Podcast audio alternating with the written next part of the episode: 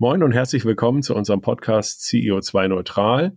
Wir begrüßen euch wie immer zu unserem Austausch mit spannenden Gästen dazu, wie Unternehmen, Unternehmer, Unternehmerinnen und Mitarbeiter und Mitarbeiterinnen sich der Reise anschließen können zu einem nachhaltigeren Unternehmen, ökologisch und sozial und natürlich weiterhin auch ökonomisch. Wir befinden uns mit unserer Firma Fed Consulting seit einigen Jahren auch auf dieser Reise. Und dabei nehmen wir euch wie gewohnt mit, denn wir glauben fest daran, dass es am Ende alle braucht, um insgesamt für mehr Nachhaltigkeit zu sorgen. Wir, das sind wie immer Maike und ich. Maike, wie geht's dir? Moin Nils, mir geht's sehr gut. Äh, ich bin heute mal wieder in einem anderen Raum, nämlich im normalen Büro, weil unten unser Podcast-Studio gerade verschönert wird mit ein paar anderen Räumen. Bin sehr gespannt auf das Ergebnis. Vielleicht können wir mal ein Foto auch posten oder so. Ähm, aber ja, ich freue mich und äh, wie geht's dir? Ja, mir geht's auch gut. Äh, Wetter ist gut. Bin halt irgendwie gerade dabei, hm, halt nochmal wieder so ein bisschen zu gucken, okay, was ich jetzt eigentlich brauche. Also ein bisschen nach innen gekehrt. Jetzt kommt ja auch die Weihnachtszeit. Das tut mir sehr gut. Wen haben wir denn heute zu Gast? Ja, wir haben einen wiederkehrenden Gast, nämlich äh, Dr. Martin Bethke. Äh, schön, dass du wieder da bist. Bei unserem letzten Gespräch, das ja auch schon eine Weile jetzt wieder her ist, warst du in führender Position beim WWF tätig. Mittlerweile hast du dich ein bisschen verändert beruflich. Du bist äh, Seniorpartner in der Beratung Company Companions hier in Hamburg und begleitest deine Kunden relativ breit über Strategieberatung, Führungskräfteentwicklung, Organisationsentwicklung und das alles eben im Kontext Nachhaltigkeit. Dazwischen, daneben in deiner Freizeit, ich bin gespannt, wie, äh, hast auch noch ein Buch geschrieben, äh, Nachhaltiges Wirtschaften als Erfolgsfaktor. Herzlichen Glückwunsch erstmal dafür und toll, dass du dir die Zeit nimmst und du mal wieder hier bist. Hi Martin, wie geht's dir? Hi Maike, hi Nils. Ja, danke fürs Intro. Mir geht's gut. Ein bisschen auch vom Setup her äh, gegängelt. Ich habe meine ganzen Kollegen hier zu Stillarbeit verdammt, habe gesagt, hier darf keiner mehr lachen im Büro. Ich bin jetzt in einem Podcast. Sie hoffen, dass es irgendwann vorbei ist, weil die haben alle Hunger. Die wollen irgendwie eine Mittagspause, glaube ich. Aber da müssen sie jetzt durch. Also so gesehen, mir geht's gut. Ich habe vorher gegessen, die Kollegen noch nicht. Und äh, ich freue mich auf das Gespräch mit euch. Ja, sehr schön. Ja, wir beginnen ja immer, und das haben wir bei dir natürlich schon mal gemacht. Bin ich mal gespannt, wenn man die beiden mal übereinander legt, mit der Frage, wie bist du denn zum Thema Nachhaltigkeit gekommen? Ja, da hätte ich jetzt eigentlich, äh, danke für die Frage nochmal, überlegen müssen, was ich beim, beim, oder ich hätte es mir nochmal anhören müssen, was ich beim ersten Mal gesagt habe. Meine Antwort wäre jetzt, und ich hoffe, das ist deckungsgleich, eigentlich bin ich zum Thema nachhaltig gekommen. Damals, äh, das war 2005, ähm, als ich bei National Geographic angefangen habe, in Hamburg hier bei Gruner und Jahn, die Marke aufgebaut habe und damals publizistisch ähm, den Buchverlag hauptsächlich aufgebaut habe für National Geographic in Deutschland und mich immer mit der Fragestellung beschäftigt habe, wie kriegen wir eigentlich Menschen dazu, diesen Planeten so wie er ist und die Schönheit, die wir haben, zu erhalten und nicht kaputt zu machen? Und äh, das war so der, der erste Aufschlag. Dann habe ich irgendwann eine, eine kleine Auszeit von der Nachhaltigkeit genommen, äh, mich beruflich anders orientiert und bin dann aber 2020 äh, zum WWF gegangen und äh, dort eben, wie Maike schon sagte, äh, Geschäftsleiter für den Bereich Business and Markets gewesen und äh, habe mich hauptsächlich um die Transformation von Unternehmen gekümmert in Richtung Nachhaltigkeit. Jeder kennt ja irgendwie den, den Panda-Bären bei Edeka. Äh, das gehörte sozusagen zu meinem Aufgabenspektrum, aber eben auch noch 25 bis 30 weitere große Unternehmen, die alle äh, ihre Herausforderungen hatten. Das war so meine Reise zur Nachhaltigkeit. Und da bin ich jetzt irgendwie vollkommen drin. Und wie Maike schon sagte, jetzt eben nicht mehr beim WWF, sondern in der Beratung. Ähm, warum, können wir gerne drüber sprechen, aber einfach, äh, weil für mich Handeln und Handlung da vollkommen synchron ist jetzt und mit mehr Impact und mit vielen Gesprächen, vielen Kooperationspartnern. Das ist so das, was ich jetzt mache. Ja, das ist äh, schon eine wirklich schöne Überleitung in die Frage, die ich nämlich gestellt hatte. Jetzt habe ich ja gesagt, was passiert ist so trocken, wenn man so deinen Lebenslauf durchliest.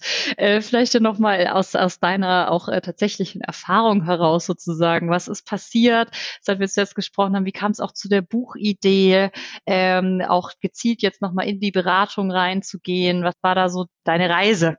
Ja, die Buchidee, die kam eigentlich gar nicht von mir, ehrlich gesagt, sondern der Verlag kam auf mich zu und hatte eben das gesehen, was ich beim WWF gemacht habe und meinte, es wäre vielleicht ganz sinnvoll, das mal aufzuschreiben. Vielleicht würden andere davon auch profitieren. Und da dachte ich, das ist ja jetzt ein verrückter Gedanke. Ähm, und habe mich dann ein bisschen damit auseinandersetzt, auseinandergesetzt und überlegte, was kann ich den Leuten dann eigentlich erzählen und, und siehe da, ich musste gar nicht so viele Seiten füllen. Ich glaube, das war so ein easy entry in diesem Buchmarkt und durfte dann für, für Springer Gabler dieses Essential schreiben, wo es eigentlich nur darum geht, wie kriegen wir Unternehmen dazu, Nachhaltigkeit ja in den Fokus zu stellen und ähm, das auch als Erfolgsfaktor zu sehen. Das war so der, der Weg dorthin zu diesem Buch. Und ähm, der Grund, warum ich dafür eigentlich auch noch Zeit habe, ist, ähm, weil ich mich hauptsächlich in der Beratung jetzt um Nachhaltigkeitsstrategien kümmere. Ähm, das, was ich beim BWF teilweise auch gemacht habe, aber in einer NGO ist das immer ein bisschen, ein bisschen komplizierter als in der freien Wirtschaft, um es mal auszu so auszudrücken. In der freien Wirtschaft geht es manchmal dann doch direkter und schneller. Und das war mir wichtig. Und das eben sozusagen zusammenzubringen, auf der einen Seite, was im Buch steht, wie man das Ganze macht und aber dann auch mit den Unternehmen wirklich zu sehen, wo die Herausforderungen sind. Ja, weil die Herausforderungen sind einfach für viele groß gigantisch. Ist das denn halt jetzt irgendwie ein einmaliger Ausflug äh, in die oder hast du jetzt irgendwie vor, äh, dort etwas häufiger zu tun? Ich habe ehrlich gesagt vor, das häufiger zu tun, ähm, weil nach dem ersten Buch ist vor dem zweiten Buch, wie man ja so schön sagt. Nein, und der Verlag fand das, äh, glaube ich, ganz gut. Und jetzt ähm, schreibe ich an einem zweiten Buch, was nächstes Jahr rauskommen soll, was auch ein bisschen umfangreicher ist, ähm, wo es ähm, im Prinzip darum geht, ähm, die SDGs noch mal ein bisschen stärker in den Vordergrund zu stellen für, für Nachhaltigkeitsstrategien, aber insbesondere Profitabilität und Nachhaltigkeit sich anzuschauen und zu gucken, wie kriegen wir das eigentlich zueinander? Weil das ist ja so die große Frage, die meisten Unternehmen haben. Die hören immer nur Klima und Nachhaltigkeit und dann heißt es immer gleich, oh Gott, das kostet. Aber die Frage ist, was gewinnen wir eigentlich und was können wir eigentlich schon? Weil wir müssen es letztendlich zueinander bringen wenn wir irgendwie innerhalb der planetaren Grenzen wirtschaften wollen oder nachhaltig wirtschaften wollen, dann wäre das schon ganz sinnvoll, dass das auch profitabel passiert. Absolut. Und ich meine, der Titel äh, deines äh, jetzt erschienenen Buches ist ja eben auch oder hat ja auch den äh, Begriff Erfolgsfaktor mit drin. Und das mag ich auch so. Und auch äh, deine Sichtweise darauf, die wir ja auch wirklich teilen. Es ist ja auch eigentlich eine Investition in die Zukunftsfähigkeit, wenn ich mich mit Nachhaltigkeit beschäftige. Ähm, und wenn man in diesen Lösungsmodus eben kommt. Ähm, jetzt kann ich mir vorstellen, in deiner Arbeit, aber natürlich auch mit dem, dem Konsum von Medien etc., dass man ja auch leicht mal wieder das Glas eher halb leer sieht sozusagen. Wie gehst du das denn an? Also wie schaffst du dich da auch mal wieder zu motivieren und auch immer wieder in diesen, in diesen Lösungsmodus äh, zu kommen? Ja, das ist eine gute Frage. Ich würde fast sagen, das ist tagesformabhängig. Äh, in Hamburg hängt das manchmal auch vom Wetter ab. Wenn es hier sehr dunkel ist und regnet, dann fällt es mir schon schwerer, da in diesen Lösungsmodus zu kommen. Aber ehrlich gesagt, die einfache Antwort auf, auf diese Frage ist immer, ähm, für mich aufgeben ist keine Alternative. Ja, die Herausforderungen sind halt groß, was, was das Klima angeht, äh, was Biodiversität angeht oder generell die planetaren Grenzen. Aber das ist halt die Situation, wie sie ist. Und die Frage ist ja, welche Haltung nehme ich dazu ein?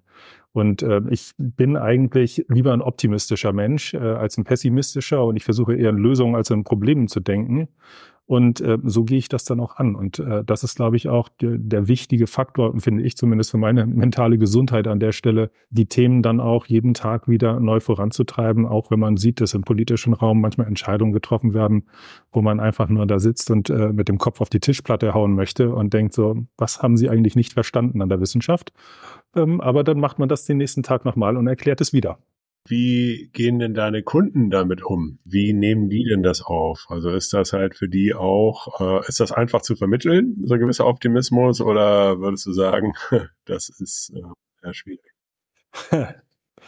Na, ich weiß nicht, wie es bei euch ist. Also Maike und ich, wir haben vorhin schon mal kurz drüber gesprochen.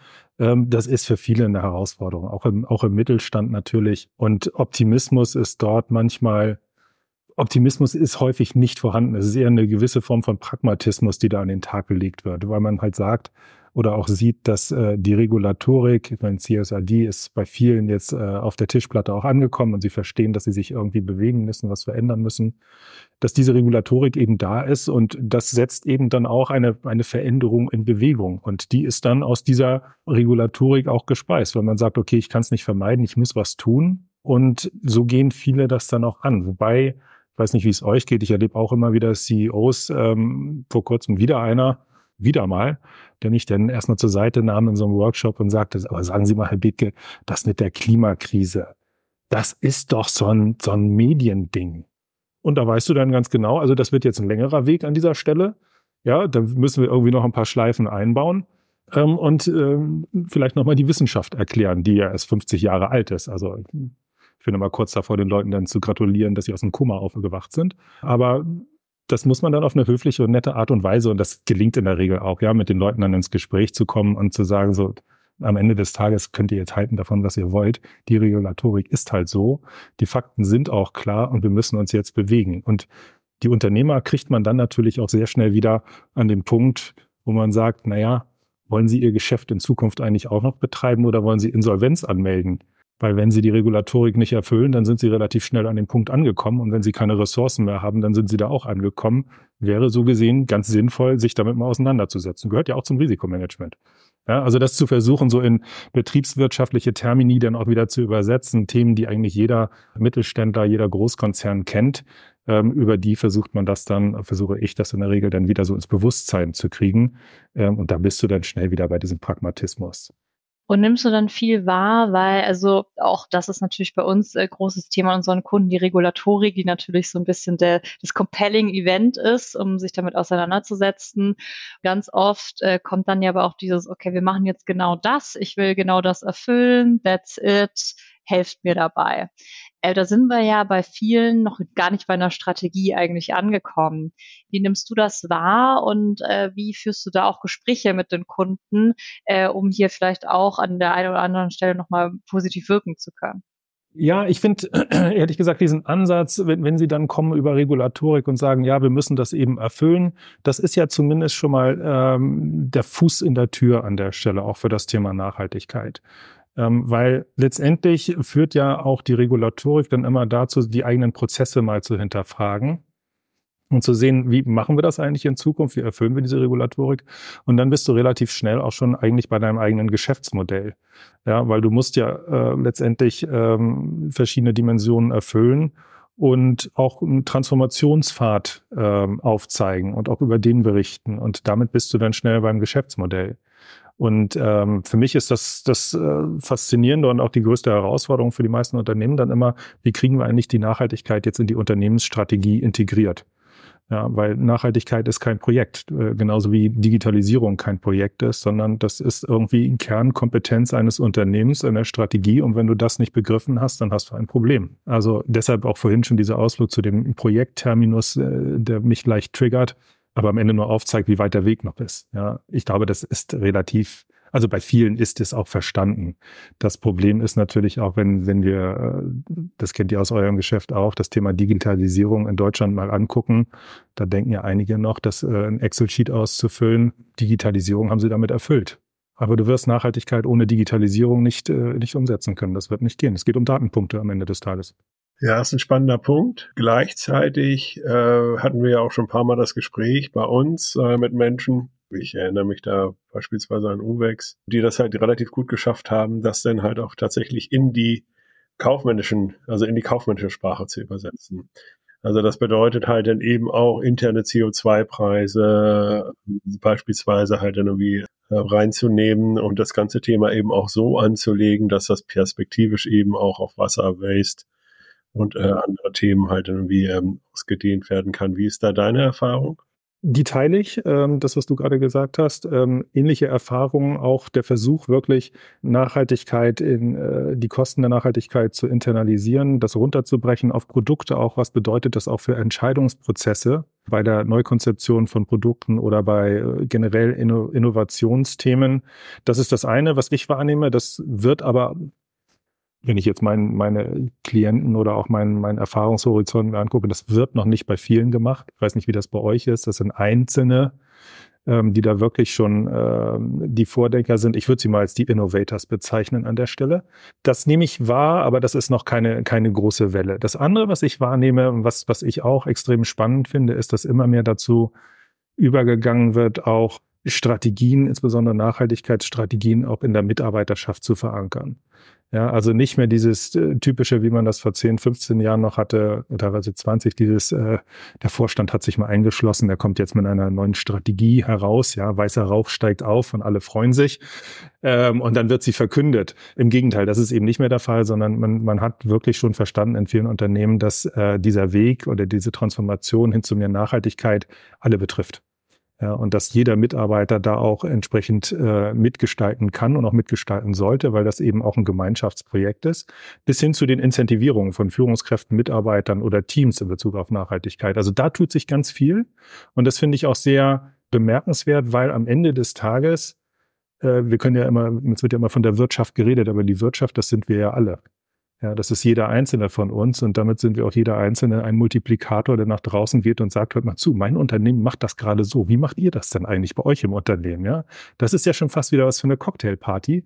Und ich habe neulich mit einer Unternehmerin drüber gesprochen, aus dem Verlagswesen, die auch die große Frage umtreibt, wie kriege ich meine Mitarbeiter incentiviert? Also wie kann ich sie noch mehr äh, in die richtige Richtung bewegen, weil der eine oder andere möchte es vielleicht auch nicht. Und das war, war sehr spannend zu überlegen, wie kann man da auch die Organisation umbauen, wie kann man Incentivierungsmodelle finden. Ich finde, da ist so viel Kreativität auch möglich. Und das macht dann auch wieder Spaß. Also ich finde, deshalb ist es so, das ist so eine Journey, das ist eine Transformationsreise. Und mein Gott, dann lass uns doch mal diese Reise gestalten. Es darf ja jeder mitgestalten. Ja, total. Und äh, das ist jetzt nochmal, also am Ende wieder die Kraft der Mitarbeitenden zu nutzen. Total, absolut, ja. Also wenn wir dann über, nehmen wir mal an, wir haben dann Regulatorik erfüllt, wir haben vielleicht sogar die Strategie integriert in meine Geschäftsstrategie äh, und dann kommt ja äh, nochmal dieser, dieser tolle nächste Punkt, nämlich dann auch in die Umsetzung die Maßnahmen abzuleiten. Was ist denn da so deine Wahrnehmung? Weil ich glaube, das bricht gerade auf, aber in den letzten Jahren war natürlich ganz viel dann CSR, CSR Abteilung, wenn es überhaupt eine gab. Bei Mittelständlern ist ja dann oft nochmal das Thema Qualität und Nachhaltigkeit in einer Person irgendwie nochmal vereint und dann let's go. Und das ist ja, das ist ja, gar, also wie soll das funktionieren? Diese Person kann ja eigentlich nur die Pflichten erfüllen, ähm, indem sie irgendwie der Regulatorik hinterherkommt. Und wenn man wirklich das mal ernsthaft angehen will, dann brauche ich ja die Mitarbeitenden. Und dann kommen ja aber wieder andere spannende Themen. Gebe ich Zeit dafür? Wie organisiere ich die? Wie setze ich Ziele? Und das sind einfach ganz spannende Austauschformate. Und da gibst du ja wahrscheinlich auch relativ viele Impulse rein, auch durch deine Führungskräfte und Organisationsentwicklungserfahrung. Ja, das ist, äh, wobei ich sagen muss, jedes Unternehmen macht das gefühlt anders.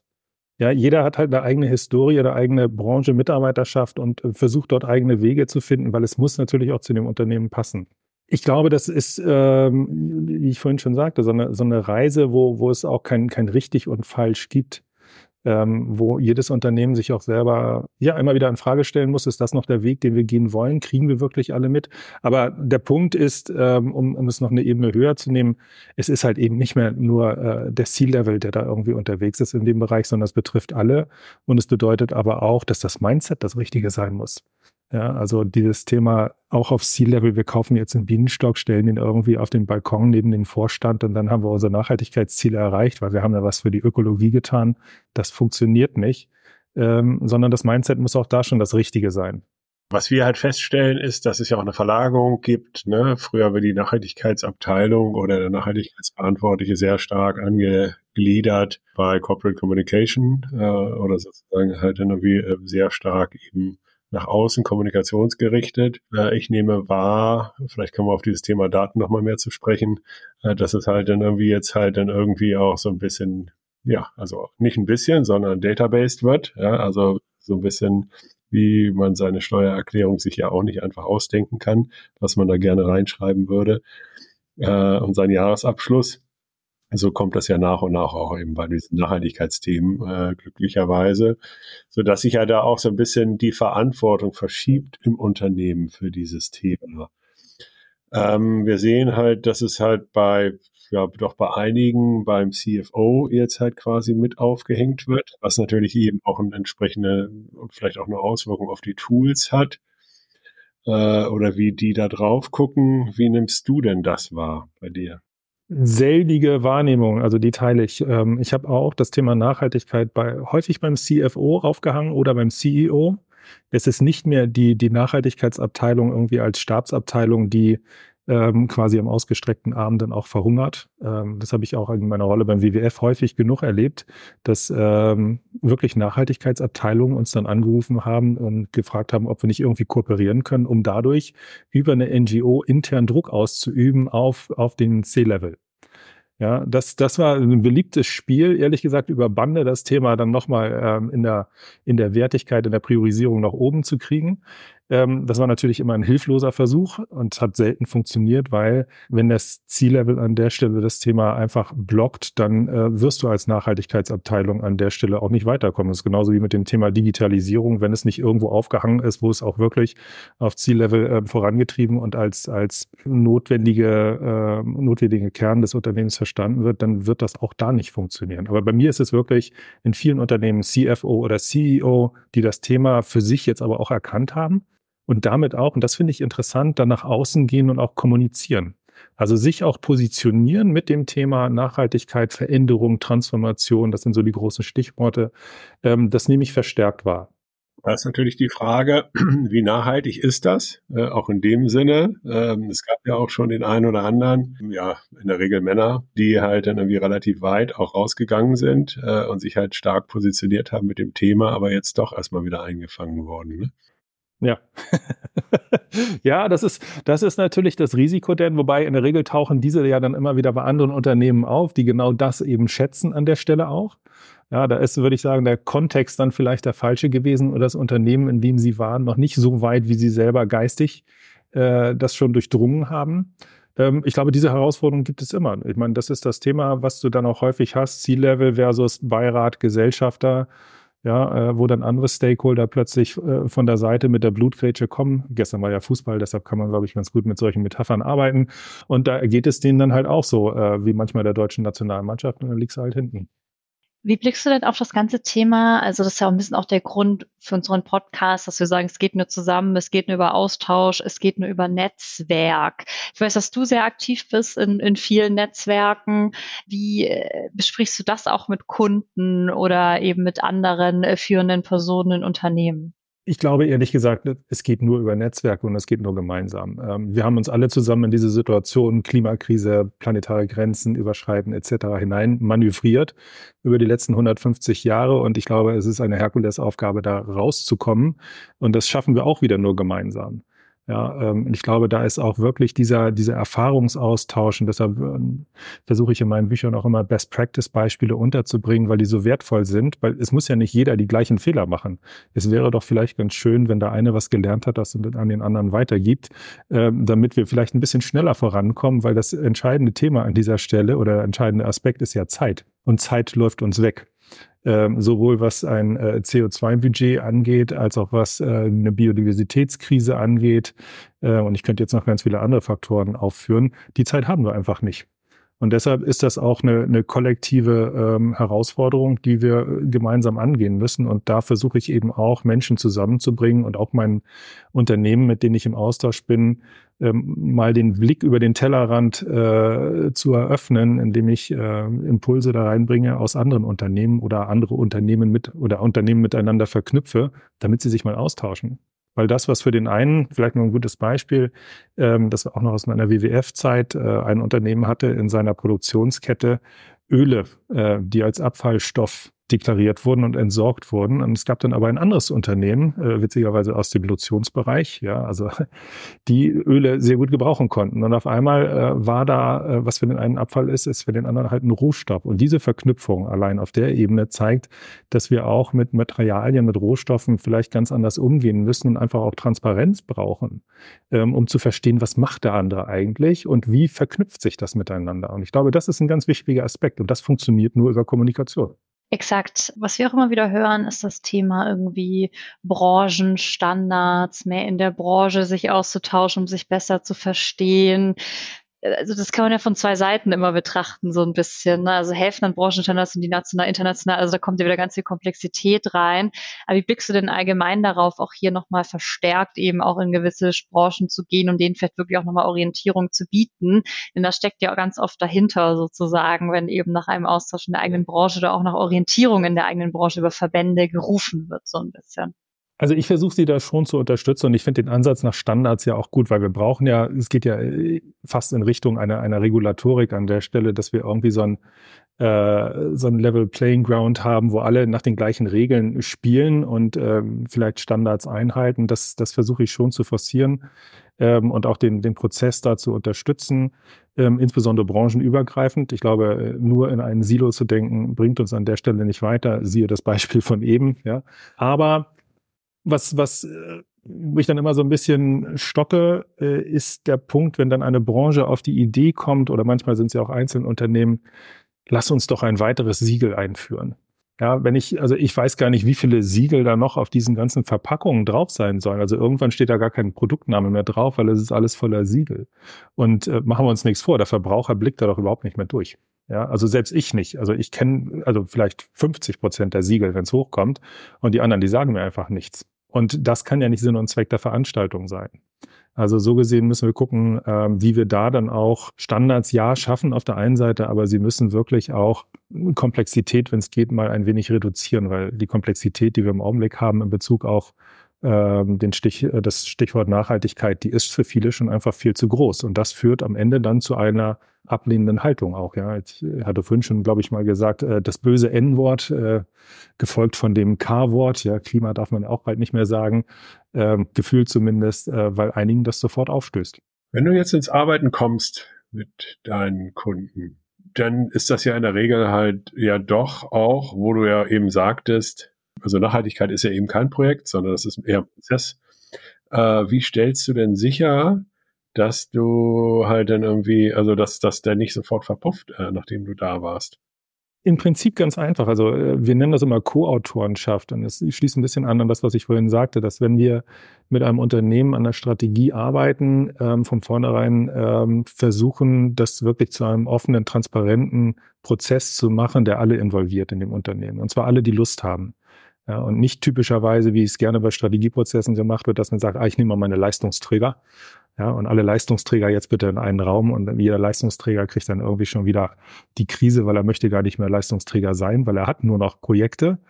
Ähm, sondern wir versuchen wirklich, ähm, diesen Prozess so offen zu gestalten, dass wir ähm, vielfach auch mit einem Mittel arbeiten, wo Leute sich äh, bewerben können, an diesem Prozess teilzunehmen, an bestimmten Projekten teilzunehmen, ähm, um eben diese Transparenz zu schaffen und gleichzeitig eben auch eine Bewegung sowohl von oben als auch von unten die dann eben über den Zeitpunkt hinausreicht, äh, an dem ich in dem Unternehmen bin oder wir als, als Company Companions dabei sind.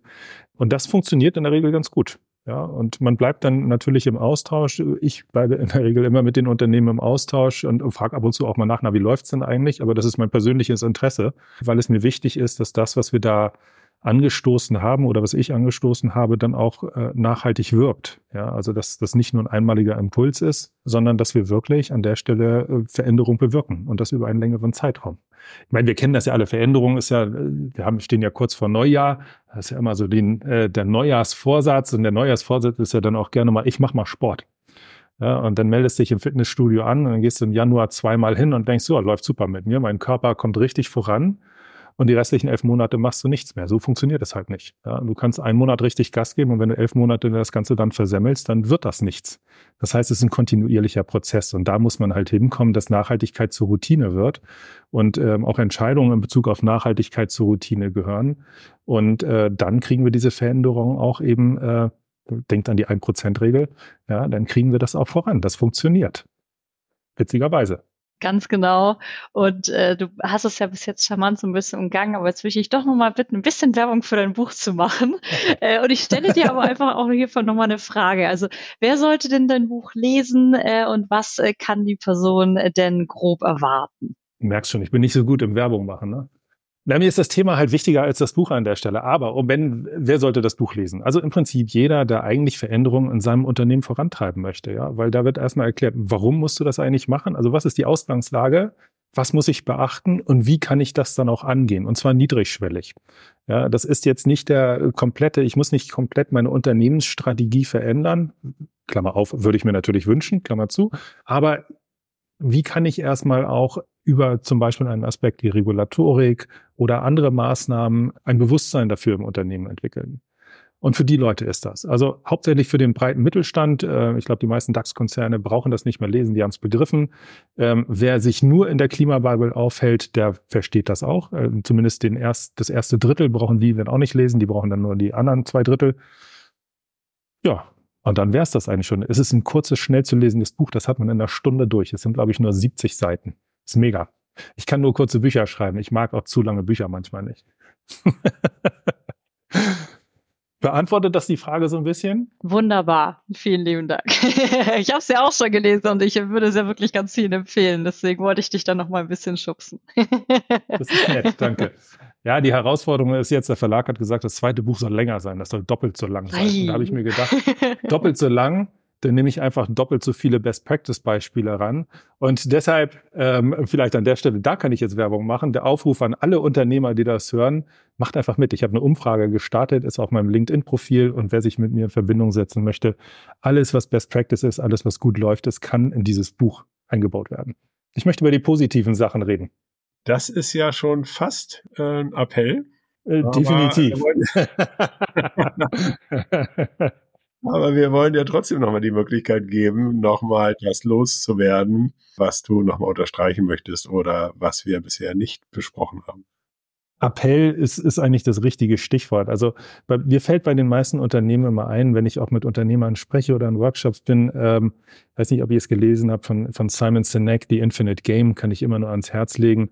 Und äh, das gilt eigentlich für jeden Unternehmer. Ich meine, worum geht es am Ende des Tages? Es geht darum, im Spiel zu bleiben. Ja, und als Unternehmen eben auch ähm, die Zukunft, eine Zukunft zu haben und diese dann auch positiv zu gestalten. Also sich auch immer vielleicht mal wieder neu zu erfinden. Und das ist, finde ich, so die große Herausforderung, gerade für gestandene Unternehmen. Ich habe auch viel mit Traditionsunternehmen zu tun, die dann immer sagen, na ja, aber wir haben auch die Tradition. Ganz ehrlich, für die Tradition kannst du dir nichts kaufen in der Zukunft. Ähm, und deshalb ist mein Appell an der Stelle einfach, auch wenn es um Nachhaltigkeit geht, Mut zum Machen. Ja, ähm, und auch machen, ohne genau zu wissen, ob es funktionieren wird. Weil wir werden mit 120 Prozent Perfektionsansatz das Ganze nicht bewerkstelligen, sondern äh, ein gesunder 80-20 hilft auch an dieser Stelle wieder, um Sachen in Bewegung zu setzen und dann zu lernen. Weil darum geht es. Das ist eine Reise. Äh, Transformation ist eine Reise, Nachhaltigkeit ist eine Reise, Digitalisierung würdet ihr wahrscheinlich auch sagen, ist auch eine Reise, verändert sich immer. Muss man sich also immer wieder auch mit auseinandersetzen und das ist doch der Spaß an der Sache weil das eröffnet ja auch Gestaltungsspielräume. Und ich finde, das kommt beim Thema Nachhaltigkeit mir viel zu kurz, nämlich einfach zu sagen, lass uns doch mal gestalten.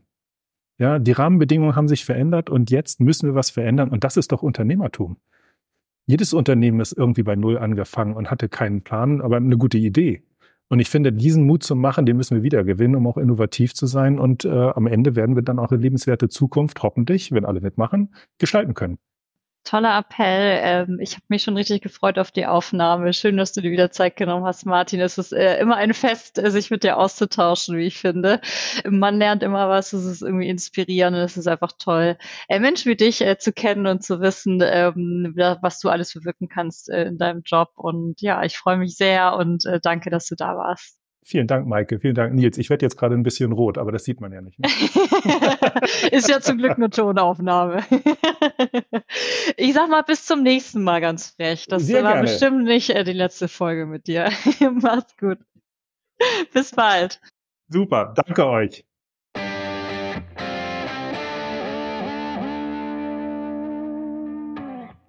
Ja, Nils, wir haben mit Martin gesprochen zum zweiten Mal. Wie fandest du es? Was hast du so mitgenommen? Ich fand äh, es erstmal schön, ihn wieder zu sprechen und es ist natürlich auch interessante Reise eben vom WWF hin in die Beratung und dann auch noch ein Buch zu schreiben. Also es hat mich erstmal beeindruckt. Und ich finde einfach, dass er eine sehr positiven, ja, so sehr positiven Blick hat äh, eben und einfach ja, die Themen halt wirklich halt verändern will. Und das tut der Sache einfach gut. Und das tut mir auch gut, äh, immer auch mal mit solchen Menschen wieder zu sprechen. Und deswegen äh, hat mich das Gespräch sehr gefreut. Was nimmst du mit? Eigentlich kann ich das nur unterstreichen. Es ist irgendwie schön, äh, mit ihm zu sprechen. Wir sind da sehr auf einer Wellenlänge, glaube ich, auch wie wir dann mit unseren Kunden sprechen, agieren, mit welcher Haltung wir auch ähm, in die in die Beauftragungen gehen und so. Deswegen, ich freue mich. Äh, wir haben uns ja auch, als nicht mehr Rekord äh, war, ja auch nochmal verabredet, dass wir einfach mal wieder so sprechen. Das wird sehr cool und ansonsten ja beeindruckend, toller Lebenslauf, viel Erfahrung natürlich gesammelt und äh, da bin ich ja natürlich auch eine, die da alles aufsaugt ähm, und natürlich äh, dankbar ist, wenn, wenn sich da Zeit genommen wird füreinander. Ne? Ja, echt super. Gut, Nils, das war schön. Und ich freue mich schon auf die nächste Folge. Dieses Jahr sind es wahrscheinlich gar nicht mehr so viele. Ich weiß es gar nicht genau. Das muss ich Katrin mal fragen. Wir haben so viel voraufgenommen, ne? Ja, wir hatten einen kleinen Podcast-Marathon, würde ich sagen. Aber das ist gut, dann haben wir nämlich auch ein paar auf Halde. Und dann, ja, wer hätte es gedacht, auch in, in den Ferien und an Feiertagen, also wenn auch alle so ein bisschen runterkommen, laufen auch unsere Folgen ganz gut und werden mehr gehört. Na klar, weil wir alle mehr Zeit haben, auch Podcasts zu hören. Deswegen können wir mal schauen, ob wir vielleicht über die Feiertage oder so auch noch was veröffentlicht bekommen. Mal schauen, aber da haben wir ja tolle Unterstützung durch Katrin. Nils, wir hören und ich freue mich. Bis bald. Ciao. Bis dann. Ciao, Marke. Hallo, hier ist die ominöse Katrin aus dem Off. Tatsächlich waren Nils und Maike so fleißig, dass wir ordentlich Folgen aufgenommen haben und euch nochmal eine super Special-Folge am Montag, den 25., also am ersten Weihnachtsfeiertag mit reingeben und zwar mit der Grundeigentümerversicherung. Und dann wie gewohnt am Freitag die nächste Folge mit Christoph Schenek von Microsoft. Und dann könnt ihr euch auch noch auf den Januar freuen. Und zwar am 5.1. kommt Sophia Rödiger von 1,5 Grad. Also ganz tolle Folgen für euch. Schöne Weihnachten und bis bald im neuen Jahr.